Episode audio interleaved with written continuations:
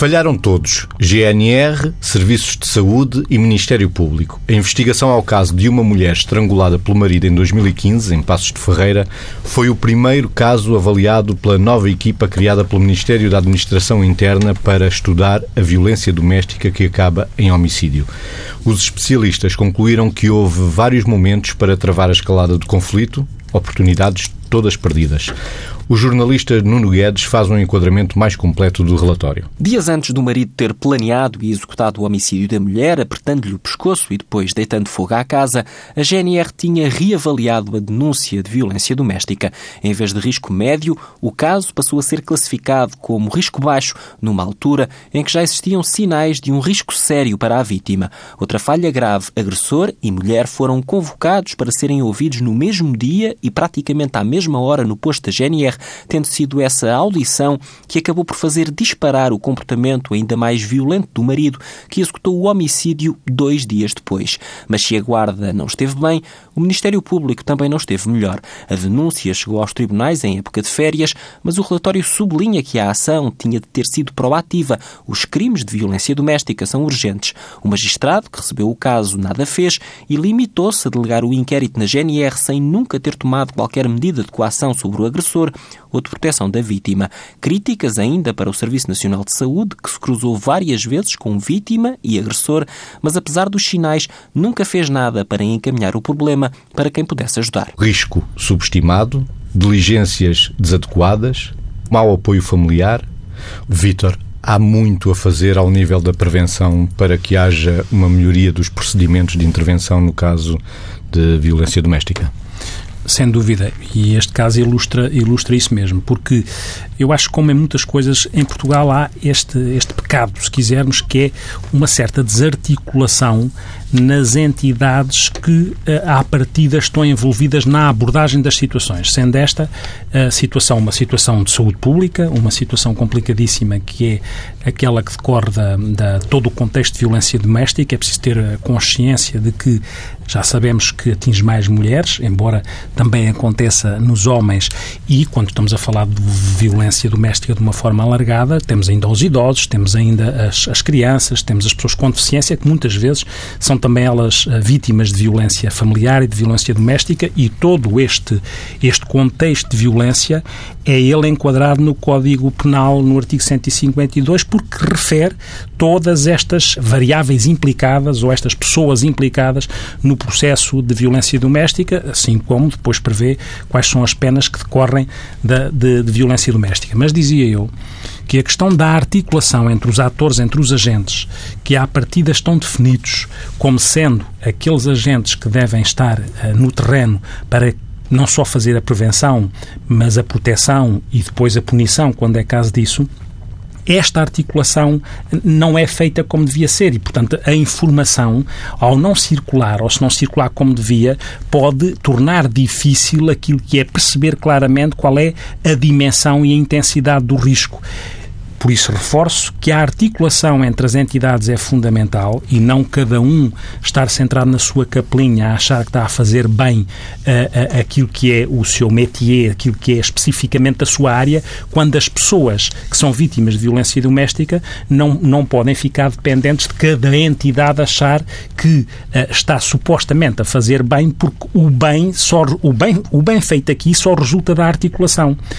Outra coisa fundamental que me parece, para além da articulação, é isto mesmo, que é como é que se avalia o risco. E o avaliar do risco implica que me parece que há necessidade de formação destes agentes que estão à partida implicados no processo de gestão da violência doméstica, quer as autoridades, sejam elas o Ministério Público, sejam as polícias, sejam os serviços de saúde, devia de haver formação específica para que as pessoas aprendessem a identificar onde é que, é o, onde é que está o risco e a dimensão do risco e depois a abordagem, porque resulta da peça que, por exemplo, é dito que a, a, a vítima e o agressor foram ouvidos praticamente à mesma hora, como se estivessem quase cruzado, e que isso supostamente terá sido eh, um fator precipitante. Se assim foi, eu percebo que possa ser, não é? Porque, no fundo, era como se estivéssemos a acicatar, a funcionar como a, a, a pôr, pôr chama a, ou pôr combustível na sim, naquele combustível, a pôr lá um fósforo.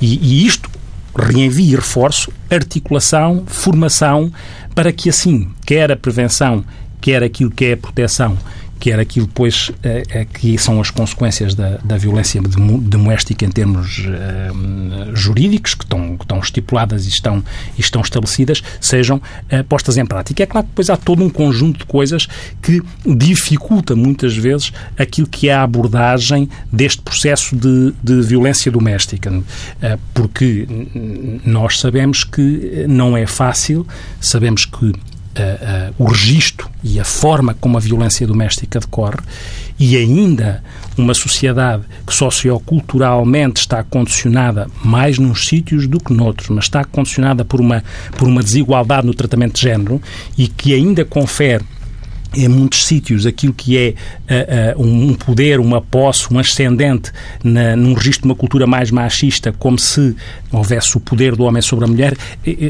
No, só, no fim do século XVIII, as, os enquadramentos legais previam não só que o homem pudesse bater, no fim do século XIX, em 1800 e tal, que o homem pudesse bater na mulher, assim como de facto podia estar justificado se houvesse a agressão, podia estar justificada se houvesse uh, infidelidades, como se isso justificasse aquilo que é a violência um, e uh, as várias consequências da violência, quer as físicas, quer as psicológicas, quer as sexuais, quer as económico-financeiras, que estão aqui estabelecidas numa dinâmica que nós podemos explorar para tentar entender porque é que às vezes é difícil sair deste ciclo chamado ciclo. É, é um ciclo e é um círculo, não é só olharmos literalmente, porque é um ciclo porque é uma coisa que se repete e é um círculo porque uma coisa leva à outra, não é? E se fecha de uma forma viciada.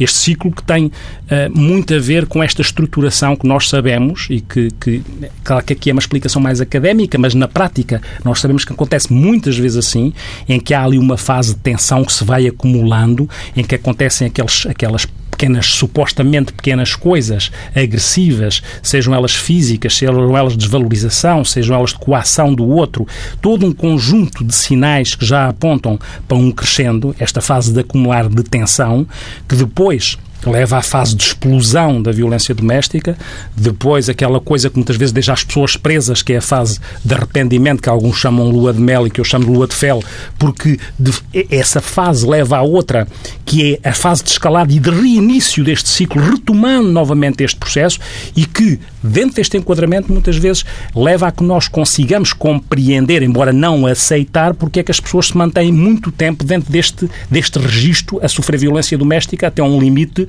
que é um limite muitas vezes de morte ou de homicídio, como se sabe, e até de suicídio. Margarida, apelando à terapeuta familiar, as pessoas, num contexto de violência doméstica, procuram voluntariamente ajuda? Chegam ao seu consultório casos de violência doméstica para tentar inverter este comportamento? Com alguma frequência, não. Se quisermos dizer que já chegaram e que vão chegando pontualmente, sim. Ou seja, eh, quando há circunstâncias de violência doméstica, não é raro haver uh, uma circunstância ou uma situação de submissão da vítima. Ou seja, a vítima é submissa e é submissa frequentemente por medo, uh, é submissa por dependência do agressor, muitas vezes aquele tipo de dependência material. E há uma coisa curiosa que é, não é só nestes casos que isso acontece, mas acontece, por exemplo, uma coisa do género, e eu vou dizer, vou dizer isto, que é as pessoas que vão a uma consulta por violência doméstica, normalmente, obviamente, não me recordo de algum agressor ter pedido ajuda por achar que ele tem problemas. Recordo-me, sim, de algumas circunstâncias em que pessoas, mulher, mulheres, por acaso mulheres, mas, mas também um homem, que pediram ajuda por serem vítimas de violência doméstica, dizerem que queriam manter a consulta em segredo. Ou seja, o medo aqui predomina e, no fundo, pessoas que me dizem aspectos como estes que entram aqui nesta linha. Tenho medo que se saiba que eu estou a pedir ajuda preciso de saber como lidar com isto, porque o meu medo não é um medo infundado, ou seja, é um medo que tem a ver com eu conhecer o meu, o meu, o meu cônjuge, não é? E, portanto, eu saber que se sabe que eu estou a pedir ajuda, tudo piora. Por outro lado, também têm vergonha de a pedir. Ou seja, frequentemente nós sabemos que há meios sociais que são mais propensos, ou que pelo menos está mais divulgado, que são mais em que este tipo de coisas acontecem. Mas não acontecem só nesses meios sociais em que potencialmente é mais frequente há uh, situações de violência doméstica transversais a vários meios sociais. A forma é que pode ter outro tipo de contornos. Eu diria Margarida, assim. Deixa-me só dar um toque em cima, depois, se não, se perca. Que é, eu, isto que a Maria está a dizer é fundamental porque as pessoas têm esta, têm, podem ter uma noção contrária. E é em Portugal e em qualquer lado, que é isto é transversal ao registro académico, às raças, Exatamente. ao poder social. Exatamente. Não é? E isto é fundamental é, até. E, e, por outro lado, perceber aqui um bocadinho uma coisa, que é às vezes a vergonha, que é muito marcada, é isso que eu ia pode, dizer, diferença, pode ser diferente num registro urbano yeah. ou num registro mais rural, onde as, no registro urbano as pessoas, tanto que muitas vezes as queixas queixas acontecem mais num registro urbano porque as pessoas estão menos expostas ao outro no que diz respeito à vergonha. Quando estão num registro mais fora do urbano, as pessoas conhecem-se todas umas às outras e isso faz com que as pessoas às vezes evitem por vergonha ou por não querer destruir aquilo que é o sagrado, a relação que têm, não fazerem a queixa. Mas por outro lado, há outra circunstância que é em alguns registros mais rurais, acontece uma coisa que também é importante, que é as pessoas conseguem identificar-se e fica mais à flor da pele a agressão, que por um lado é mais típica, porque é mais frequente. Nós sabemos que há determinados uh, locais, zonas geográficas, em que, por exemplo, o abuso do álcool e de outras substâncias, mas de algumas substâncias psicoativas, é enorme e é mais frequente nos homens, embora nas mulheres também tenha vindo a crescer. Bem, mas enfim, não estamos a falar agora de, de, de adição ao álcool nem de alcoolismo, exatamente. Mas, nessas circunstâncias, uma das coisas que pode claramente potenciar o abuso e a violência não é só a história do agressor, que também, uh, também está nisto, mas é muitas vezes todo o seu, uh, todos os seus hábitos, nomeadamente os hábitos de consumo. E por identificação, às vezes, as mulheres, por exemplo, quando estamos a falar da violência do homem sobre a mulher em determinados meios mais rurais, se por um lado têm mais vergonha, por outro lado têm mais a consciência de que são melhor entendidas, de que há maior aceitação e de que as amigas vão compreender melhor, até por terem uma história potencialmente comum, quando estamos a falar em casal. Por outro lado, acontece que no meio urbano, em determinados meios sociais do meio urbano, a vergonha é infinitamente maior. E é infinitamente maior porquê? Porque nós temos muito no meio urbano, em determinados meios, como sabemos, e não é necessariamente em meios desfavorecidos no meio urbano que isto acontece, as pessoas, obviamente, têm o pudor de evidenciar este tipo de vivências e, portanto, de as denunciar, porque, obviamente, há muito esta coisa da família tendencialmente perfeita, que é uma imagem que se passa com muita, com alguma ambição, com alguma, com algum gosto e também faz parte, se quisermos, de um percurso de autoestima familiar se quisermos. E, portanto, há aqui múltiplos, uma multiplicidade imensa de fatores que fazem com que os números que são conhecidos muitas vezes não traduzam a realidade total, que façam com que as pessoas não peçam ajuda uh, por acharem que porventura, ou então peçam ajuda escondida, por acharem que porventura podem de alguma forma resolver e com, com bastante esperança, sem que haja aqui, por exemplo, uma ruptura familiar. Um, até porque sabemos que também, com alguma frequência, a vítima, se quisermos assim, fica dependente do agressor e agarrada e vinculada ao agressor, portanto, há um vínculo que se mantém apesar das agressões e, portanto... O que é que alimenta esse vínculo, Margarida? Pois podem ser, eh, podem ser vários fatores. Uh, pode ser todo um padrão uh, de relação que se foi estabelecendo, pode ser todo um processo educativo que vem ancestralmente de, dos percursos da própria família e pode ser algumas razões que vamos percebendo que é, uh, e isto curiosamente até acontece em crianças maltratadas, por exemplo, que quando nós percebemos que, e vou, vou, passar para crianças de propósito porque como exemplo rápido vê-se melhor, crianças maltratadas que quando vão ser retiradas às famílias por serem alvo de violência, se elas pudessem escolher naquele momento, na sua grande maioria, ficariam com a família que é a sua. E, portanto, há aqui assim um vínculo de, um, de que, que, é, que é perpetuado, digamos assim, não é por causa da violência, é apesar dela, pela segurança, pelos laços, pelo padrão não pela história prévia quando estamos a falar de casal. Portanto, há múltiplos fatores que podem claramente manter esse vínculo. E pela identificação que isso Sim. pode levar a comportamentos repetitivos. É? Exatamente. E, e, a Margarida está a falar um ponto que me parece importante, que, que, eu queria também tocar, mas antes de ir, de ir lá, uh, também uh, uh, acentuar isto, não é? Que é, há muitos mitos ligados depois a, àquilo que é a dificuldade, no caso de ser uma mulher vítima de violência doméstica, existe muito, existem muitos mitos que potenciam isto, não é? Que é aquela coisa, se é assim, é, alguma coisa ela fez, não é? Como se estes mitos, ou entre homem e mulher não mete a colher, existem estas coisas culturais, simbólicas. Como se o que ela fez pudesse, sim, ser de facto, justificar a violência. Para, sim fosse lá isso o que fosse, não é? Pudesse justificar, justificar de alguma forma a violência. Aquilo que eu dizia, não é? Entre homem e mulher ninguém mete a colher. Há uma Já agora coisa... há, uma, há um outro Sim. ligado a isto que é só sabe o que, está no, o que vai no convento quem lá está dentro, certo. não é? Quando se fala das famílias. Sim. E é, é, na mesma Sim. linha, quer dizer, ele faz-lhe isto, mas sabe-se lá o que é que... Ele ou ela, porque também há processos embora, ao contrário. ao contrário, embora estati... e ao contrário, e ao contrário... Os números dizem, e na, numa declaração da Comissão Europeia sobre o Dia Internacional pela Eliminação da Violência contra as Mulheres, diz que a violência contra as mulheres e as raparigas é uma das violações dos direitos humanos mais disseminadas e devastadoras em todo o mundo. Estima-se que 35% das mulheres foram vítimas de violência em algum momento da vida, uhum. elevando a 70% em alguns países. Sim.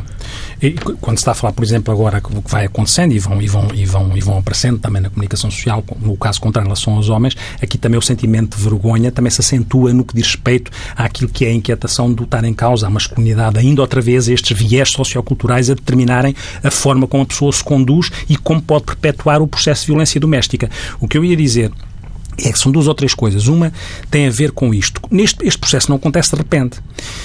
E, naquelas fases que eu há bocado falava do próprio ciclo de violência doméstica, quando acontece aquela irritabilidade, aquele, aquele, aquele desvalorizar, aquele desautorizar, e quando se começam a abrir estes precedentes, muitas vezes a mulher vai se humilhando porque vai a, para tentar gerir, acha que assim vai gerindo aquilo que é a eventual ou eventual controle do comportamento do agressor. Por submissão tenta Sim. controlar a não agressividade do que outro. Que depois não, é? não resulta, pois. não resulta porque a explosão acontece. E naquela fase, muitas vezes a mulher não toma, não toma uma decisão porque tem a expectativa que, que esta expectativa sempre na prática utópica, idealista ou utópica, se quisermos, de que ele se vai corrigir, ele vai ficar bem. Muitas vezes está suportada numa coisa que é legítima, que é a expectativa da pessoa que se ama e do projeto de vida que se escolheu. O que faz com que a esperança de que ele se corrija possa fazer ou possa condicionar o assumir da queixa, para além do que já falámos, do medo, da vergonha e o ser fundamental aí que a mulher, para avançar, tenha um suporte retaguarda que a proteja, da, que a proteja no, no que diz respeito à segurança e aos riscos que ela corre, porque muitas vezes não rompe, tem, tá, é ameaçada a se romper ou é ameaçada em relação a uma outra variável muito importante muitas vezes pode estar dependente economicamente, porque há um outro Sim. fator aqui que é estes homens vão isolando esta mulher, vão controlando esta mulher, de maneira a que ela ou não vá trabalhar porque não é preciso, e ela pode interpretar em determinada altura, ai, porque ela é muito ciumenta ou quer me proteger, idealiza este processo. E, portanto, não avança entra a parte, da, da, a parte explosiva e aí as coisas entram na zona de risco. Só que a seguir vem um arrependimento. O carinho, o dar coisas. O lado maternal. O dar o coisas. Homem, o homem agressivo, Sim. o agressor, também é um homem que sofre.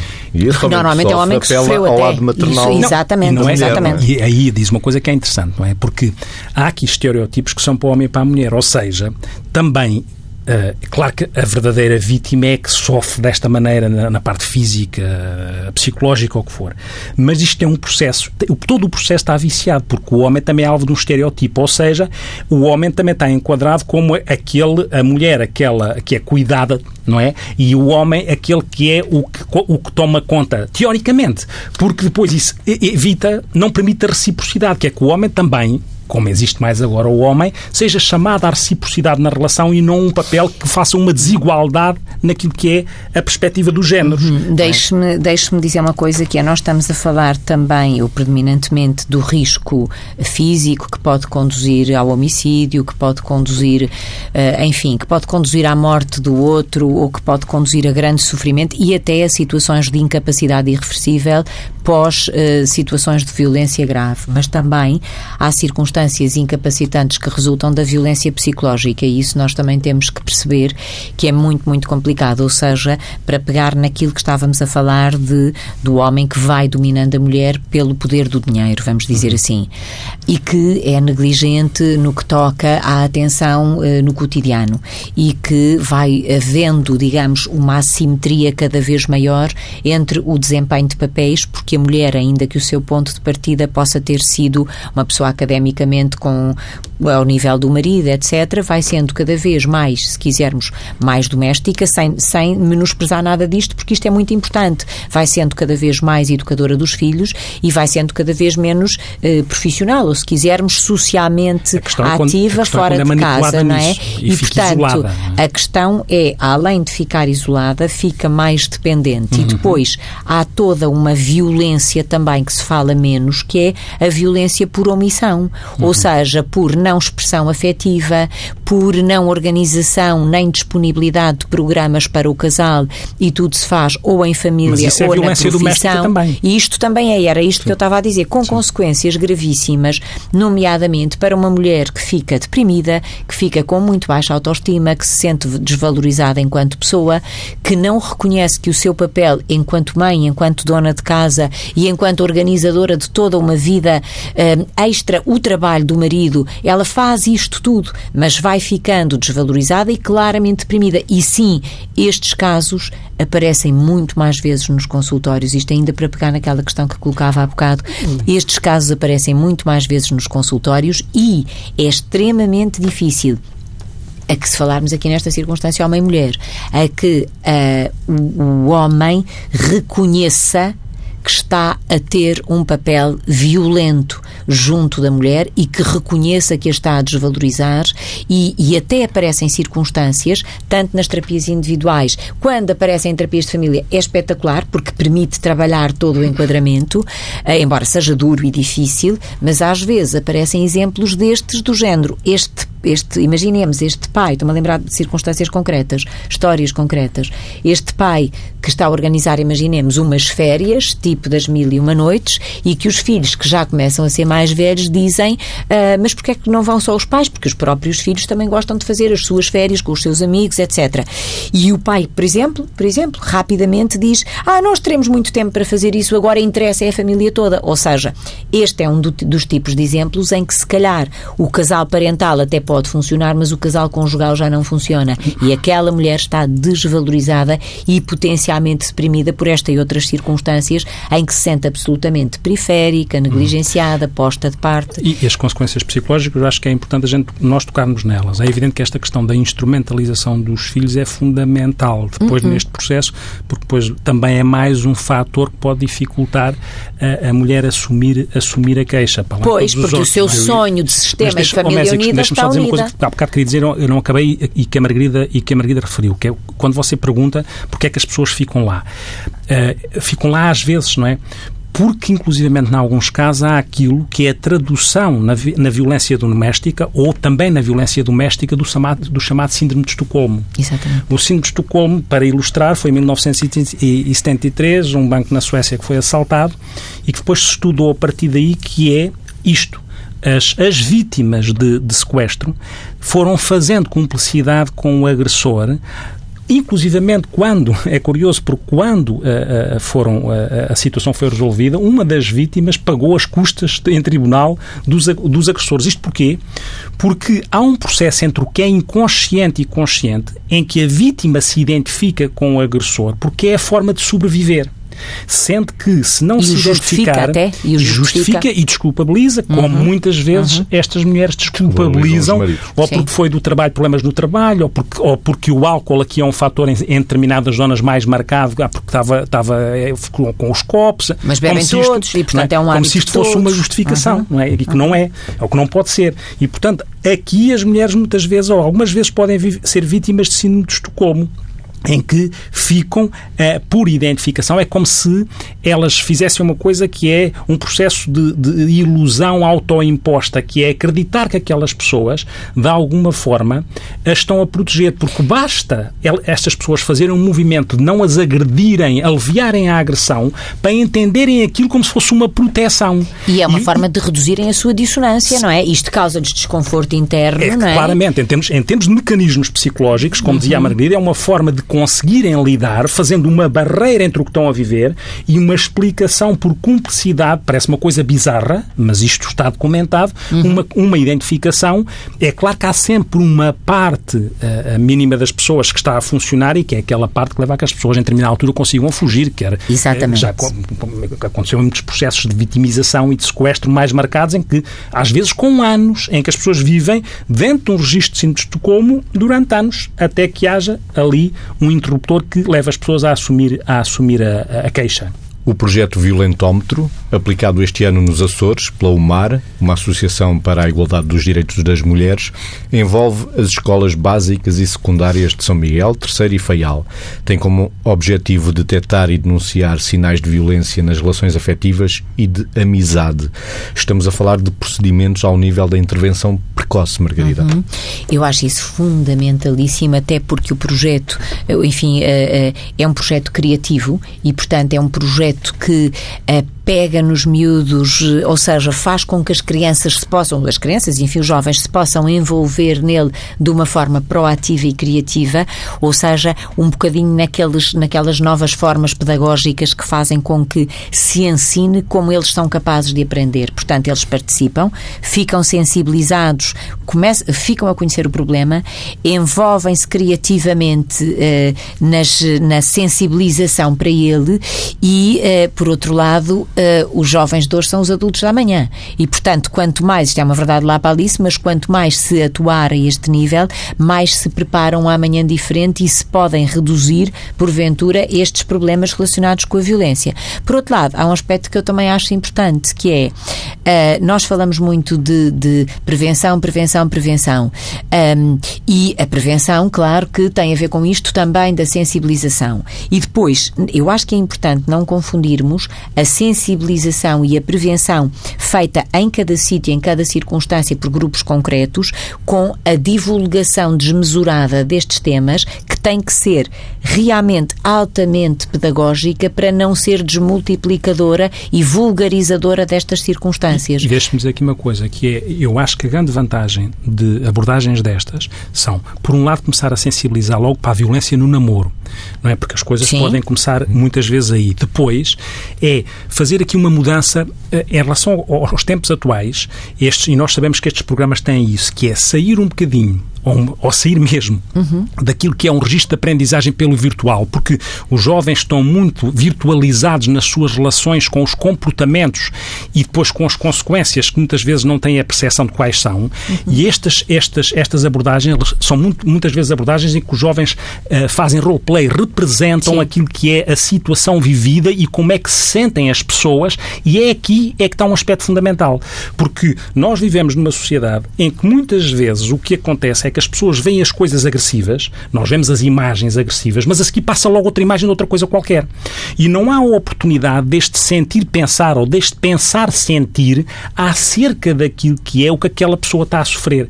Esta, esta, esta oportunidade de se colocar no lugar do outro.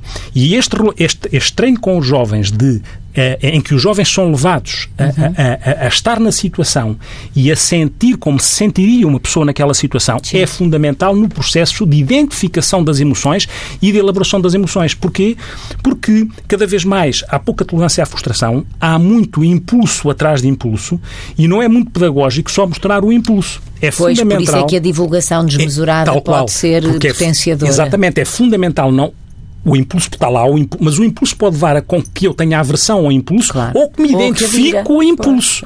e, portanto, é fundamental que, perante o impulso, eu tenha a, a, oportunidade de perceber quais são as consequências daquele impulso, uhum. qual é o sofrimento que provoca no outro. E as consequências legais que muitas vezes não se mostram. Ver quais são as consequências que as pessoas têm por cometer atos ilícitos. É exatamente a agressividade no namoro que pode ser um comportamento que se repete ao longo da vida. Claro, porque nós somos animais de hábitos e, portanto, vamos replicando comportamentos. Os comportamentos, se não são, eh, se não, os comportamentos se não são elaborados de forma a estarem lá as emoções respectivas, os sentimentos respectivos, para que haja esta percepção empática com aquilo que é aquele comportamento e as suas consequências, quer com o que está a jusante, antes do comportamento, quer com o que está a montante, em termos de consequências comportamentais. Se não há esta oportunidade, há muito risco nós, por imitação, replicarmos comportamentos, não só por aqueles que temos em família, que os jovens vêm em família, porque não nos podemos esquecer da abordagem que estas jovens, estes, estas crianças e estes adolescentes, eh, das consequências que têm para, ele, para eles, a nível do rendimento escolar, a nível daquilo que é os processos de concentração, a nível daquilo que é a automutilação, a nível daquilo que é o risco de suicídio, a nível, a nível do, da, da vergonha também deles e da culpa que eles possam sentir estes jovens também têm que ser, estes jovens que vivem em, em ambiente, de, em ambiente de, de, violência doméstica, também têm que ser sinalizados para serem abordados.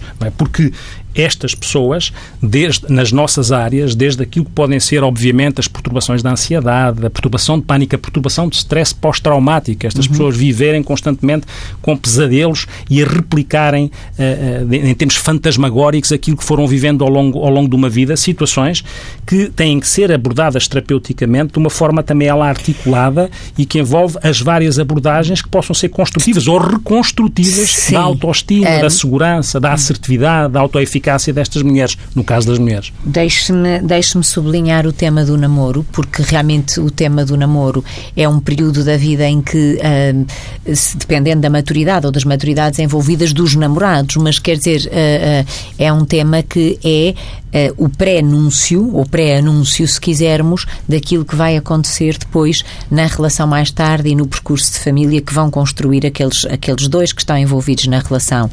E a verdade é que o que se produz no processo de namoro é muito do que se vem da história de família que cada um traz, não é?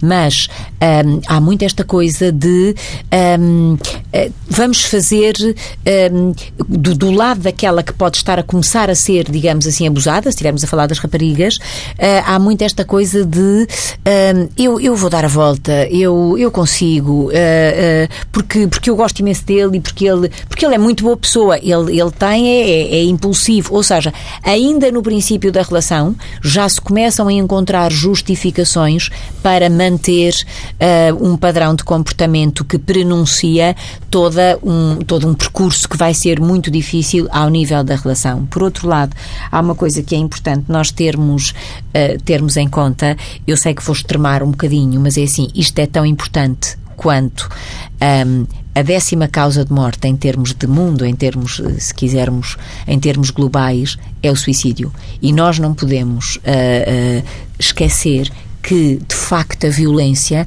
a violência a este nível, que pode começar muito cedo, lá está, nos tais, nos, nos primeiros tempos de uma relação, no limite, se não conduz ao homicídio, também pode conduzir ao suicídio. E nós não podemos esquecer isto. Ou seja, estes são números que são assustadores. Eu sei que os números nos secam, eu sei que não vale a pena e, e nós estamos aqui para ir refletindo e para ir, mas não podemos ignorar que há realidades tremendas e realidades limite que, se forem bem acompanhadas, se houver projetos criativos como estes que estamos a divulgar, se houver intervenções eh, consistentes do ponto de vista profissional, eh, muita coisa se pode evitar e muita vida pode ser bem vivida eh, e não interrompida antes do tempo, não é?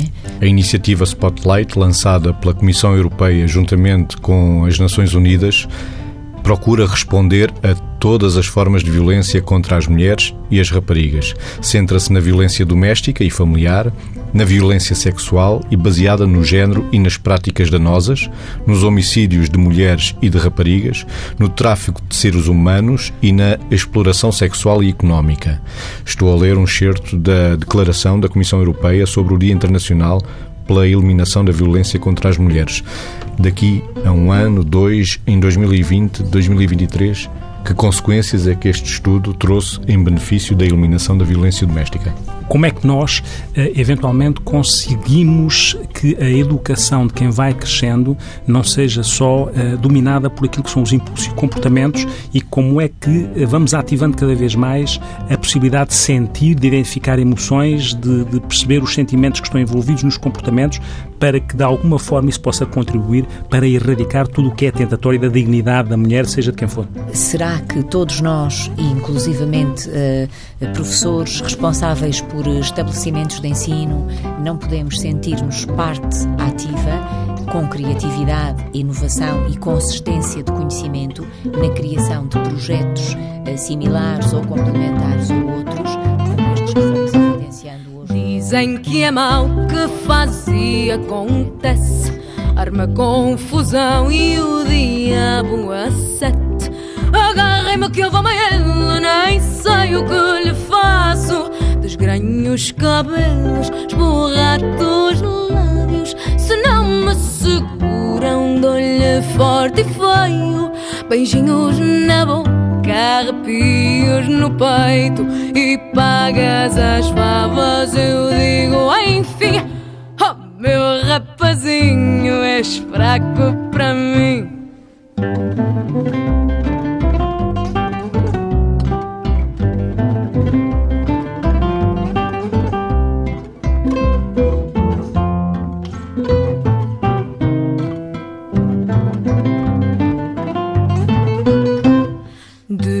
Peito feito, ele ginga o passo. Arregaça as mangas e escarra para o lado. Anda lá, meu cobardolas, vem cá, mano a mano. Eu faço e aconteço, eu posso, eu mando. Se não me seguram, dou-lhe forte e feio. Beijinhos na boca arrepios no peito e pagas as favas, eu digo enfim. Oh, meu rapazinho, sou tão má para ti. Oh, meu rapazinho, ai,